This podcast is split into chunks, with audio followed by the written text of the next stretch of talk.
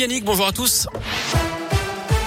Et on commence par vos conditions de circulation dans la région. Pas de bouchons hein. vous signaler autour de Saint-Etienne, de Clermont-Ferrand, de Bourg-en-Bresse, de Mâcon ou encore de Lyon. Soyez tout de même très prudents au volant. À la une des masques chirurgicaux seront distribués à tous les personnels enseignants d'ici la fin du mois. C'est ce qu'annonce ce matin le Premier ministre Jean Castex. Il attend également l'avis des autorités sanitaires concernant l'utilisation des masques filtrants FFP2. Jusqu'à présent, les personnels n'avaient que des masques en tissu. D'après le ministre de l'Éducation nationale Jean-Michel Blanquer, 7 des enseignants sont absents actuellement à cause du Covid, avec un pic attendu à 15% des effectifs. Le Premier ministre dit lui réfléchir à instaurer la quatrième dose de vaccin. Dès que les autorités sanitaires auront dit oui, nous irons, promet le chef du gouvernement.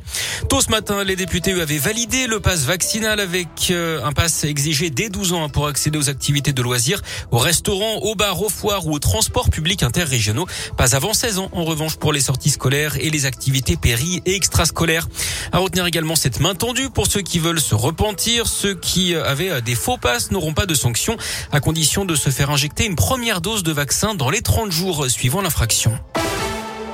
Dans le reste de l'actu, cette enquête ouverte contre Pierre Ménès pour ses agissements quand il était à Canal+.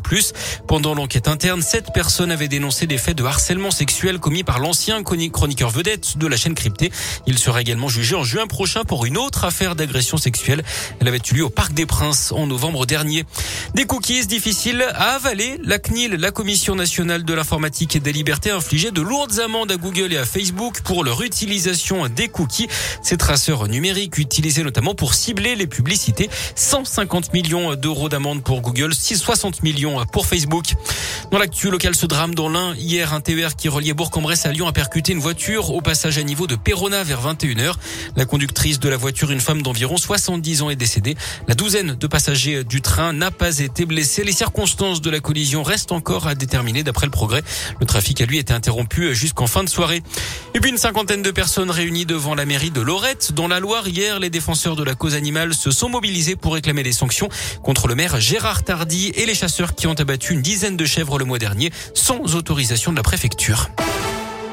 En sport et en tennis, ce nouvel épisode du feuilleton Djokovic, le numéro 1 mondial, ne sera pas expulsé d'Australie avant lundi. Le Serbe avait intenté un recours en justice après l'annulation de son visa. Il était donc menacé d'expulsion après n'avoir pas fourni les bons documents, lui qui n'a jamais dit s'il était vacciné ou non.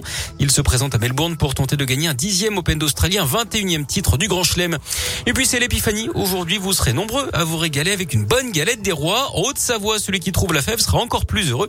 Une boulangerie a décidé de proposer l'opération une épiphanie d'or et de diamants, 10 fèves gagnantes à elles permettront de gagner des pendentifs d'une valeur comprise de 75 à 395 euros.